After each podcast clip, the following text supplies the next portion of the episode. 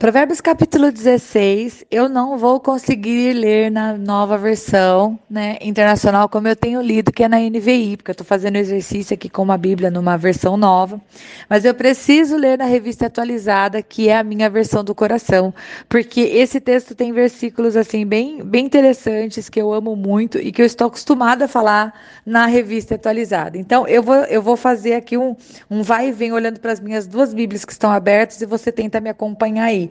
Deixa eu ver o quão eficiente eu consigo ser em nome de Jesus. Bom, começando. Versículo de número 1, 16. Não dá para eu ler na NVI. Eu tenho que ler na revista atualizada, que eu já sei de decor e salteado, que diz: O coração do homem pode fazer planos, mas a resposta certa dos lábios vem do Senhor. E eu inseri nesse, nesse Provérbios uma categoria nova. Eu estou pintando na minha Bíblia, em verde, todas as vezes que aparece falando alguma coisa sobre o Senhor. Porque até então está falando da boca do homem, do conselho, disso, daquilo, do coração, dos olhos, de dinheiro, de preguiça. Mas tem alguns momentos nos provérbios que fala do Senhor. E eu fiz isso. Eu, eu destaquei no, em Provérbios capítulo 16 e eu voltei nos outros provérbios anteriores, pintando na minha Bíblia de verde. Eu vou até fazer um videozinho, eu acho, para mostrar para você como é que tá minha Bíblia. Pintando de verde é, quando fala do Senhor. Então, vou destacar aqui. Provérbios capítulo 16, verso 1. Mas do Senhor Senhor vem a resposta certa dos lábios, né? Versículo de número 2: Mas o Senhor avalia o espírito. Versículo de número 4: O Senhor faz tudo com um propósito. Versículo 5: O Senhor detesta os orgulhosos de coração. Versículo 7: Ele faz que até os seus inimigos vivam em paz com ele, com o homem, né? Versículo 9: Mas o Senhor determina os passos. Versículo 11: Balanças e pesos honestos vêm do Senhor. Versículo 33, mas a decisão vem do Senhor. Ó, e todos esses versículos que eu mencionei pela metade, eu só coloquei a parte que fala do Senhor, nos mostra um pouco do coração de Deus, né? O Senhor, ele é justo, ele faz tudo com propósito, ele quer que a gente ande de maneira reta e ele é quem vai conduzir os nossos passos. A gente planeja, a gente é, faz ali o nosso momento racional, né? De, de colocar no papel aquilo que nós julga, julgamos que seja o melhor plano, mas aí a gente vai lá e submete diante do Senhor e ele é aquele que vai dirigir os nossos passos em nome de Jesus. É, também quero destacar que alguns desses versículos estão falando a respeito das palavras. Verso 10 está falando que os lábios do rei falam com grande autoridade. Sua boca não deve trair a justiça. Ou seja, o rei, aquele que está investido de autoridade, deve ser uma pessoa que fale aquilo que é justo. Aí você pode pensar, Rita, o que, que eu tenho a ver com isso? você tem a ver com isso que você é rei, você é filho do rei, você é príncipe, você é nação santa. Assim como como o rei, que é revestido do máximo da autoridade em termos sociais, deve falar justiça, você que é salvo, filho de Deus, portador do Espírito Santo, e eu também, devemos também falar né, com a nossa boca coisas que trazem justiça, não devemos trair a justiça.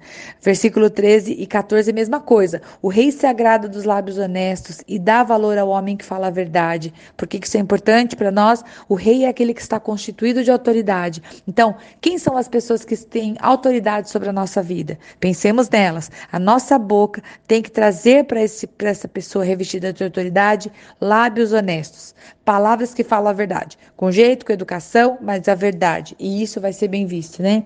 Porque aquele que é um homem sábio vai acalmar a ira do rei, está no versículo 14 isso.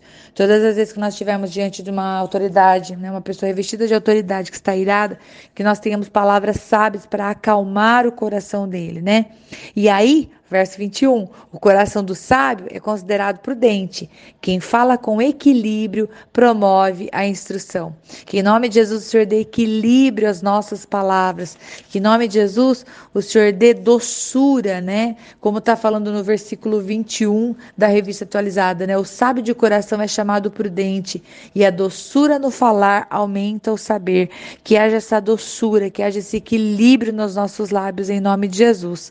O versículo 23 fala: O coração do sábio é mestre de sua boca e aumenta a persuasão dos seus lábios, né? Porque quando você tem uma vida que tem apresenta, né, sabedoria, as suas palavras, elas, elas casam com aquilo que você está vivendo. Então, isso traz mais autoridade ainda.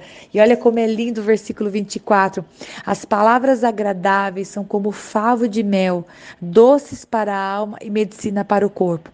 Quando alguém errar perto de você, ela já está se sentindo destruída. Então, não vai virar para ela e demonstrar com essas palavras o quanto ela está errada, o quanto ela devia ter feito diferente. Leve palavras para ela que curem que sejam favos de mel. Olha, você errou, vamos voltar desse caminho errado. O Senhor te perdoa se você está arrependido. Vamos reconstruir, vamos colocar sobre a vida da pessoa palavras que mostrem para ela uma nova perspectiva, uma noção de continuidade e não uma noção de derrota, de acabou, de Deus não me ama, eu sou um pobre miserável. Não. Vamos levantar a pessoa com as nossas palavras, né? Que elas possam ser como favos de mel. Quero destacar mais duas coisas apenas. Uma, verso 31 fala fala sobre as cãs. E eu falei que eu ia ler na versão revista atualizada porque eu prefiro. Coroa de honra são as cãs, quando se acham no caminho da justiça. Então, os cabelos brancos, né, que são cãs, cãs cabelos brancos. A velhice, que lindo quando a velhice ela é acompanhada de uma pessoa que caminhou no caminho justo. Que em nome de Jesus, quando chegar o momento da velhice, né, quando nem a tinta der conta dos nossos cabelos brancos, que nós possamos olhar para a nossa vida e ver que nós caminhamos toda ela na presença de Deus, no, ou como o apóstolo Paulo, esmurrando o nosso corpo para não sair do lugar certo. E para finalizar, quero destacar dois versículos que eu coloquei aqui, né? Forte. Verso 18 e verso 32, porque realmente impactaram meu coração. Verso 18, o orgulho vem antes da destruição. Ah, não, eu vou querer ler na revista, na revista atualizada. A soberba, verso 18, a soberba precede a ruína e a altivez do espírito a queda. Então, se nós não queremos que a nossa vida termine em ruína, ou que a gente venha a cair, né, de um lugar de honra, vamos falar dessa maneira, que a gente não deixe a soberba e nem a altivez ou o orgulho espiritual ativo tomar a nossa vida.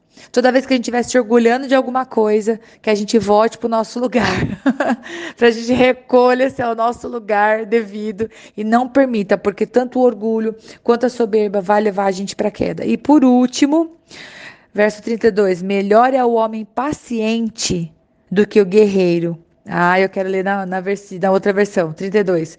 Melhor é o longânimo do que o herói de guerra, e o que domina o seu espírito do que o que toma uma cidade. Por que, que esse versículo é forte para mim? Porque, como eu sou uma pessoa de muita ação, eu acho melhor ser guerreiro, de, ser um homem de guerra e tomar uma cidade. eu já quero ir lá agir, já tomar tudo, já fazer acontecer. Mas esse versículo fala para gente que melhor é o longânimo, ou paciente na NVI, né? É, e melhor é controlar o seu espírito, né? Dominar o nosso espírito do que simplesmente sair agindo e fazendo.